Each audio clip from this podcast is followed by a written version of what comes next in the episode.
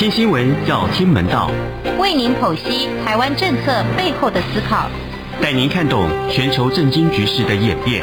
每周六中年晃给您最及时的时事分析。钟声响起，全球重要新闻一点就通。各位听众朋友，大家好，欢迎收听钟声响起，我是中年晃。您现在收听的是中央广播电台来自台湾的声音。呃，今天的节目呢，是我们在农历春节假期之后的第一次啊。上上礼拜六虽然。呃，这个算春节过去，但是我们还在放假啊，还在放假啊，所以这是第一次啊。那这边祝大家新年愉快啊！不晓得在呃国外的朋友今年这个年过得好不好？好，那这个礼拜呢，在年后呢，台湾政坛最重要的一件大事哈，就是呃行政院。在本周稍早的时候宣布，对于日本福岛五个县市的食品呢，有条件的开放。好，那福岛五县市是哪五个县市啊？可能很多人都还不知道啊。它其实它的地理位置呢，在我们知道日本的国土呢，分为北海道、本州、四国、九州。好，那本州。算是日本最重要的呃政治经济中心哈，包含啊东京、大阪等等都在本州。那福岛五县市呢，就在本州的。如果以东京啊来看的话，我们的东京大家都熟嘛哈。呃，在东京的大概呃偏东北方的五个县啊，它分别是呃福岛县。呃，茨城县、栃木县、群马县以及千叶县啊，其中呢，呃，千叶县离东京都最近。其实简单来讲，东京都其实是被千叶县呃整个差不多包围起来。好，那这五个县市、五个县的食品呢，呃，当时因为在二零一一年三一一发生日本的东北啊、呃、发生了这个海啸。导致福岛的核电厂哈呃这个炉芯反应炉呃炉芯熔毁，造成大量的辐射外泄啊。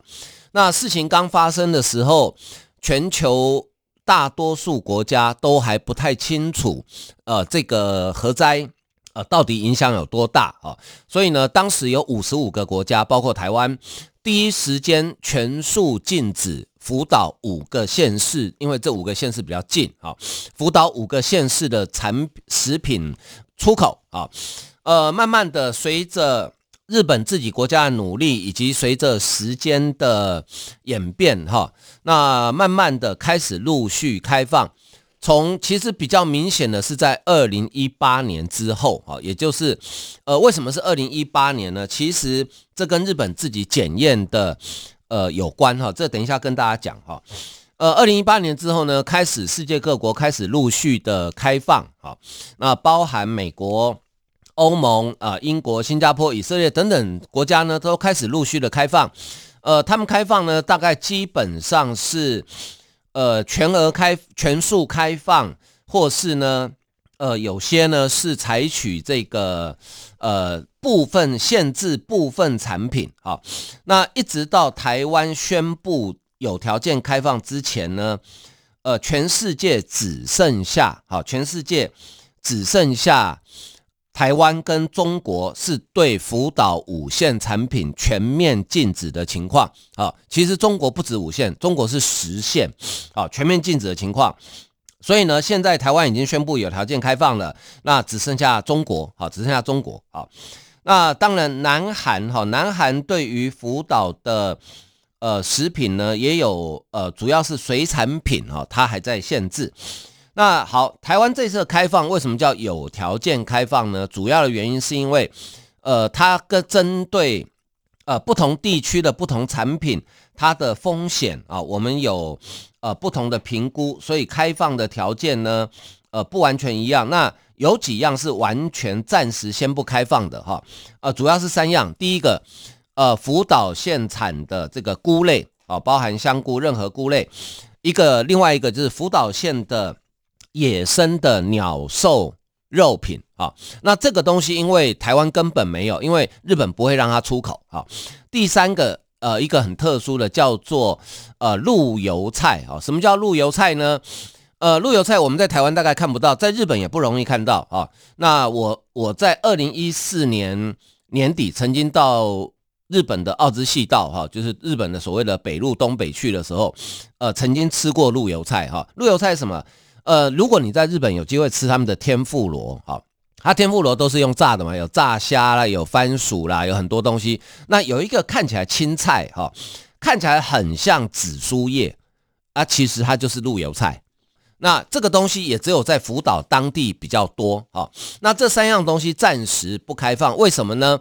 呃，这不是用这个跋杯哈说啊，我跋杯到说这三样不开放，不是哈，是因为在二零一八年的时候，我们的卫福部有委托学术单位啊到福岛去做了实地的，呃，因为你要开放总要做一些准备嘛，哈，呃，做一些实地的采样。结果发现，哈，呃，当地的菇类跟陆油菜验出残留辐射的几率相对比较高，大概都有差不多二三十趴的几率验出来比较高，哈，什么原因不知道，可能跟植物的特性有关吧，我在想，所以呢，因为它的风险相对比较高，所以我们暂时不开放。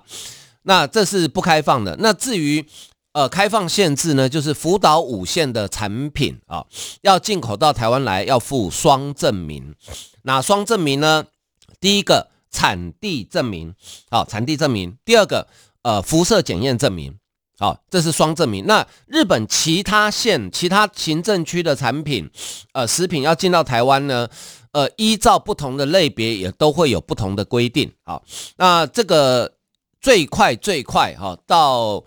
呃，大概应该到二月的月底之前，应该就可以开放哈。到时候，呃，想吃福岛的呃水蜜桃的哈，想吃栃木县的草莓的，想吃福岛的和牛的，想吃千叶的水产品的哈，可能呃二月底就有机会吃到，因为这些产品基本上它的价位都比较高，所以他会坐飞机来，他不会坐船来啊，因为坐船来大概就烂掉了哈，会坐飞机来。好。呃，这个开放之后呢，其实日本的呃政坛哈的反应相当不错哈，日本政坛的反应其实相当不错哈，呃，包括日本政府的呃发言人哈，这个官房长官松野博一他说呢，呃，高度期待透过本次台方的决定，深化日台经贸及友好关系。呃，千叶县的知事熊谷俊人他说，对千叶县来讲，这是极大新闻，希望全力推动出口。参议员佐藤正久他说，感谢总统、民进党以及台湾代表处的努力，期待全面解禁。众议员高市早苗，他也是自民党的呃政调会的会长啊、感谢台湾友情，并且期待日本政府持续改善产地风评。呃，福岛县知事内决雅雄他说，这个对推动灾后复建是极大的助力。群马县知事山本一太高度关心，欢迎本次政策措施。参议员谷屋圭司他也是日华肯的会长。好，本次解禁是二零一一年三月以来首次放宽，今后将持续跟台湾协议。众议员铃木新佑对于台湾。本次判断表示欢迎，将持续强化台日关系。外务大臣林芳正，好，台日互信互助，深化日台经贸及友好关系。防卫大臣岸信夫，啊，也是这样子类似的意见，啊，好，这是日本政界的反应，呃，包含日本前首相安倍晋三，呃，他自己前两天哈在。他所属的派系开会的时候呢，主动爆料啊，他说一月三十一号的时候，呃，蔡英文总统有打电话给他，有告诉他，呃，台湾呢准备呃大幅放宽对于福岛五县食品的这个限制啊，进口禁令。那安倍是说呢，这件事情呢，对于台湾加入 CPTPP 来讲，是跨出了一大障碍啊，跨出了一大障碍啊，这个是关于这个。呃，台湾宣布开放哈，那为什么宣布开放啊？一个国家会宣布对某些食品进口限制，或是开放，基本上除了中国那种奇怪的国家以外，哈，大多数都是基于食品安全。比如说以台湾来讲，我们过去因为美国跟日本是狂牛症的疫区，所以我们当时是不让这两国的牛肉进来的。但是随着他们慢慢的疫情趋缓之后，啊，那我们也开始开放，啊，所以我们现在在台湾你吃得到呃和牛，对不对？以前是吃不到的，啊，好，一样的道理。福岛食品经过了这么多年哈，你想想看，二零一一年三月十一号发生核灾，到今年到现在已经整整十年又十一个月，已经快十一年了哈。呃，我们知道放射性物质在自然界中它有所谓的半衰期啊，那。其中碘一三七的半衰期最短八天，啊，那另外铯一三四、铯一三七，一个是八年，一个是三十年，好，那为什么刚刚讲为什么呃多数国家哈在二零一八年之后开始开放，主要是因为日本政府自己很认真，好，他们也做了呃辐射的检测，连续几年做哈，就发现呢，从二零一八年之后检验合格的比例都非常的高，好。那台湾我们自己，我们除了有日本的研究报告、香港的调查报告，我们的卫生福利部从二零一六年到今年宣布开放为止，总共做过六次的学术研究，主要是做风险评估。好，就是说在这样的情况之下，呃，如果我开放了，好，那它有可能残留一些辐射线，那我们吃到之后，对于我们的。呃，这一代甚至下一代的身体健康会不会影响啊？那这六份呃风险评估报告呢，现在在我们的卫生福利部的网站上通通都有啊。有兴趣的人可以自己去找来看，因为内容很多，我就不在节目中一一详述。那我只简单把重点结论跟大家说明。也就是说，好，这六份报告从二零一六有做，一七一八好都有做。呃，综合这六份报告结果，就是说，依照我们实地去检测出来福岛五县食品的辐射残留值，跟呃其他国家做的研究，我们显示证明了一件事情，呃，因为这个国际的原子能委员会哈，对于每一个人他一年能承受的辐射量，就是在安全值，它有定一个数字，叫做一毫西弗。好，西弗是测量呃人。这个辐射在人身体里面剂量的一个单位，它有微西弗，有毫西弗，好等等。我们人哦可以承受的安全剂量叫一，好一二三四的一，一为一毫西弗，好这个是标准，所以我们都会用这个标准。那依照这个标准呢，我们做的风险评估报告显示，即使一个人，好一个人，他一天三餐，一年三百六十五天，每天都吃日本食品。好，连续吃一年，但事实上我们知道不会有人，没有没有人会干这种事了哈。你又不是日本人哈。即使在这样的情况之下哈，你吃了一年之后，你身体里面的残留的辐射值哈，大概还比你从台北搭飞机飞纽约一趟来回还要低啊，大概在零点一到零点二毫西弗之间，因为你从呃台北。飞纽约一趟来回哈，因为我们知道飞机在国际线，因为它在高空飞行，它有高空辐射哈。大概你身体的辐射量会有零点一毫西弗，好，飞飞一趟，所以你一年如果飞十趟的话，就会超过一哦。一年有没有人一年飞十趟？有哦。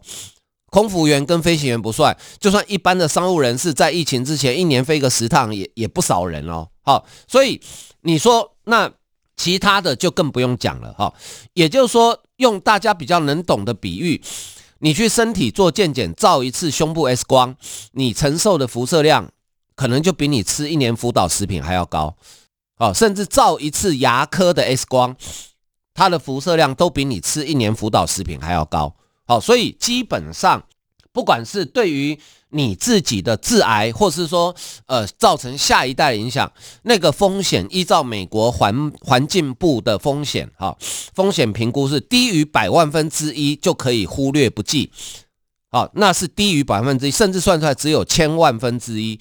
那如果你真的也要在乎这千万分之一啦，哈、呃，有些人就每个人不一样嘛，哈、那也没有关系，你可以不买，因为所有的产产品都会做产地标示。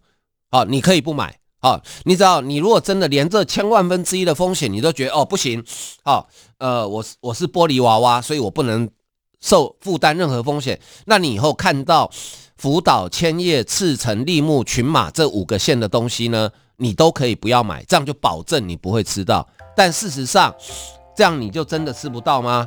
啊，除非你都不去日本，要不然你一定会吃到。为什么呢？呃，下一段再跟大家说你为什么一定会吃到。好，我们先呃休息一下，欣赏一首音乐。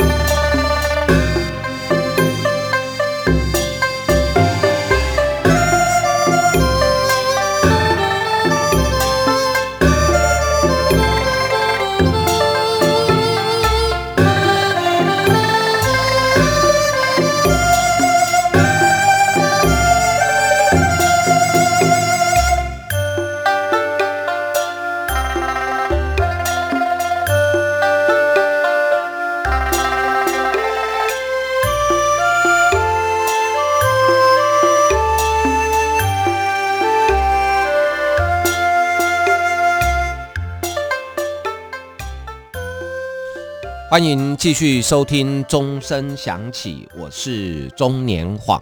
您现在收听的是中央广播电台来自台湾的声音。好，呃，刚刚讲到哈，我们政府的配套就是说，第一个，呃，双证明啊，辐射检验证明、产地证明哈。那你如果连千万分之一的风险都不想负担的话，哈，你可以选择不买。但是你不买就一定吃不到吗？也未必哈，除非你都不去日本。因为呢，呃，台湾在疫情之前呢，一年大概有五百万人次到日本观光，啊、呃，绝大多数人到日本的第一站会在哪里？在成田机场，对不对？因为飞羽田跟飞关西或直飞北海道的人相对比较少数啊。那成田机场大家都知道在东京，但事实上它不在东京，它在千叶县，哦，就像我们的台北机场是在桃园一样的道理。好，那你到机场之后。机场就在千叶县，那你会不会在东京机场买东西吃？会，因为日本机场的东西说实在还蛮好吃的啊，我我个人还蛮喜欢吃的哈。好，那很多家长呢喜欢带小朋友啊，爸爸妈妈，我们去东京迪士尼，哇，好棒棒，走，我们去玩哦，进去玩了一天，玩了两天，好高兴哦，口渴买饮料喝哦，吃点冰淇淋，肚子饿在里面吃东西哦，东京迪士尼吃的好高兴。那你知道东京迪士尼在哪里吗？它就在千叶县。啊，虽然它叫东京迪士尼，但其实它在千叶县。还有台湾很有名的森永牛奶糖，好，森永牛奶糖，它的产地就在群马县。然后呢，在日本，好，台湾我是是不晓得现在能不能买得到。在日本，你如果去便利商店看到放泡面的那个杯面或者是泡面的架子，一定会看到一个日清的杯面。日清杯面的产产地在櫪木县。所以你说你一定吃不到吗？除非你这辈子再也不去日本，好，要不然我跟你讲，你多多少少会吃到。所以真的没有必要为了那个千万分之一的风险哦，搞到自己生活都不正常。这个世界上没有所谓的零风险，你在家里喝水都会呛到。好，世界上没有所谓的零风险这件事情。更何况呢，所有的日本产品，因为日本政府其实比我们还紧张。好，因为这关系到国家的声誉，它呃有两个把关的关卡，第一个。福岛五县的产品在日本国内自己流通的时候，日本政府会做检验，好，一定要合于标准。那你要出口的，它在海关它也会做检验，哦，超标就不能出来。然后呢，到台湾之后呢，我们目前呃，照行政院宣布的政策是，福岛五县产品是逐批检验，就是每一批你都要检验。我们在海关也会验，所以经过日本跟台湾政府两边的把关，如果你还觉得说，两边政府会同时作弊，那我也只能笑笑的祝福你，就说呃，就自己保重吧，啊、啊、所以呢，我觉得基本上这是安全的啦，因为诶，台湾人在日本吃哈，在日本吃东西都觉得哇，这个哦一系嘞哦，好好吃哈啊，没有道理你在日本可以吃啊，回到台湾说啊这个有毒，吃了会变绿巨人浩克哦，没有道理啦哈。所以我觉得这个是呃。食安问题就是科学证据嘛，啊，如果全世界都认为 OK 没有问题的情况之下，我们凭什么不吃？好，好，那刚刚前面讲到说安倍晋三，呃，在这个。一月三十一号接到蔡英文总统打电话给他的时候呢，好说，哎，我们可能会解除了。他说，哎，恭喜哈，这个是为台湾加入 CPTPP，就是跨太平洋伙伴全面进步协定啊，排除了一个大障碍。哈，那最近这几天呢，我开始听到有人在问说，哎。哦，这、网络酸民，或者说有一些程度跟网络酸民差不多的政治人物在问说，好吧，那也开放了，你可不可以压个时间？我们什么时候？好、哦，台湾什么时候可以加入 CPTPP 呢？好，呃，其实呢，会这样问的人呢，呃，不是笨就是坏。啊、哦，因为呃，我觉得那个日本产经新闻社台北支局的支局长哈石呃这个石坂民夫，他做一个比喻，我觉得比喻的最好，也大家一听就懂。他说：“台湾解除了福岛五线产品的禁令，好，因为你知道 WTO 的贸易原则就是原则开放，例外禁止。可是你要禁止的话，你要拿科学证据说服对方，说我为什么禁止。好，所以他说台湾解除了对福岛五线产品的禁令，就像我们报考大学联考，我们拿到了准考证。但是呢，拿到准考证不代表你一定会录取，因为还是有人落榜。好。”这个就是准考证，那能不能够成功加入？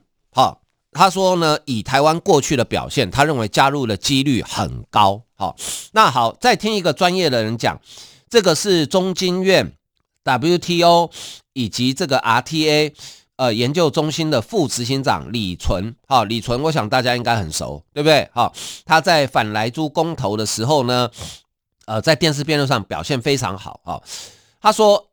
他就写了一篇文章，哈，他说呢，其实台湾开放，哈，呃，对于加入 CPTPP，哈，跟台日关系呢是有帮助的，但是呢，它并不代表说，好，一定会，啊，这个顺利加入，哈。他说，为什么在二零一八年开始，哈，呃，开始陆续有国家开放进口，主要是因为日本自己做了检验，啊。呃，做的非常的彻底啊！日本政府在过去七年，每年都对福岛周边五县农产品进行高密度的辐射检验。比如说，二零一九年检验将近十六万件啊。那台湾，我们是从二零一一年到今年一月底为止，检验了十八万件，没有一件是超标的，没有任何一件是超标的。好，呃，合格率呢，最低九十九点八，最高九十九点九。呃，几乎全部合格，与日本其他地区的辐射检验合格率完全一样，代表什么？代表福岛周边四个县已经没有特殊风险哦。就算我国的数据也显示，我们过去十年检验十八万件，合格率是百分之百。在这种情况下，你如果还禁止的话，就是一种没有理由的歧视。好，无理的歧视已经严重违反国际经贸的规则，而且也违反了。自从莱猪辩论以来，大家越来呃，一般我们一般国民越来越了解的一个国际规则，就是进口产品的管制要遵守依照国际标准或是科学风险评估这样的原则，不能只凭你心里的感觉，甚至诉诸民粹。好，所以台湾解除管制的意义在于说，我们要跟上国际脚步，落实国际义务，以借此摆脱十一年沉重又无谓的困扰。拔掉卡在台日关系中的鱼刺，同时证明台湾有能力成为遵守义务、志同道合的伙伴，大步迎向未来的机会。至于增加 CPTPP 的机会，无疑有加分的效果。但但是呢，更重要意义在于加入谈判进展，成为加速解禁判断的基准。哈，因为他说到哈，他说 CPTPP 哈。呃，入会的规则里面有明文规定，好，新申请者，比如像台湾，我们就是新申请者，有义务跟现有的会员国针对目前的关切事项达成解决方案，作为后续成立工作小组的前提啊，要申请加入 CPTPP 的程序是这样子的：你提出申请，然后呢，跟现有的会员国，现在有十一国，两双边好都要先问一下，说，诶，我现在想要申请哦，你呃贵国哈，就你们国家有没有什么特别关切的议题需要我们说明或是解决的？全部都解决，或是提出具体解决的方案或时间之后，才会成立入会工作小组。入会工作小组成立之后，开始进入正式谈判，最后所有的会员国达成共识，我们才可以加入。啊，这是 CPTP 的规定。所以，我们现在在第一关，呃，就是解决目前关切事项，好，作为后续成立工作小组的前提。所以。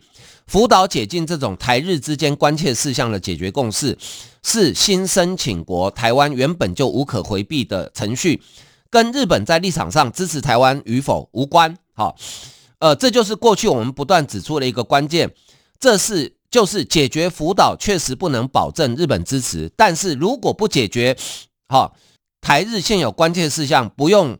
去探讨日方的感受，按照 CPTPP 的规则，日本就不会支持，因为你的入会工作小组就无法成立。哈，呃，所以呢，事实上，哈，呃，过去日本对我国申请案的发言态度，未来在谈判中，如果日方同意我国提出的解禁方案已经满足解决现有关切事项，好条件时，我国无疑可以乐观期待。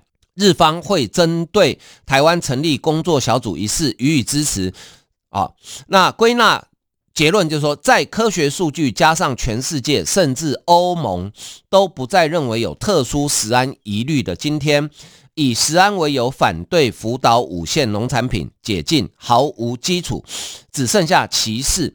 在 CPTPP 规则写得很清楚，必须以解决台日之间关键事项为成立我国工。工作小组前提的情况之下，解禁其实与加入 CPTPP 的关联性是非常直接的。福岛五县农产品禁令是莱猪以外另一个因为几几个模糊的口号就把台湾绑住十余年的老案，松绑了管制，其实也松绑了台湾的未来。哈，这个是李淳呃他的意见。我想呃李淳应该国内哈研究这个国际经贸组织算是。呃，佼佼者了哈，他如果都这样说的话，呃，我也不觉得说，呃，他有任何的政党的意识形态哈。那事实上，在台湾宣布之后呢，呃，澳洲的国会也呃提交了一份报告哈，澳洲国会的呃外交委员会哈也提交了一份报告，呃，他里报告里面写到哈，他说。应该澳洲哈，因为澳洲现在也是 CPTPP 的会员。他说，扩大 CPTPP 的成员呢，啊，应政府应该要呃这个扩大成员，呃，但是强调不是无条件纳入，建议政府跟其他的成员国合作，推动英国、台湾还有韩国入会。哦，关于台湾报告中也进一步建议，政府应该展开跟台湾的自由贸易协定的谈判。哦，所以呢。呃，在我们宣布了呃解除日本福岛五线食品之后呢，其实世界上其他的国家，他们也都看到了台湾要遵守国际规范的决心，好，也看到了台湾呃愿意接受国际的标准，所以呢，他们当然心里也放下一颗定心丸，他们觉得说，诶，台湾你是个讲道理的国家哦，好，那。我们可以来支持你，好，所以我想，呃，这个除了是呃解决台日之间关切的问题之外，对于台湾展现出来给其他十个会员国看到的，就是说我有决心，好，我们也准备好了。那我想，对于将来台湾跟其他会员国的谈判，应该可以呃节省掉很多的。不必要的困扰，好，好，今天因为时间的关系，呃，我们节目进行到这里，非常感谢大家的收听，再会，拜拜。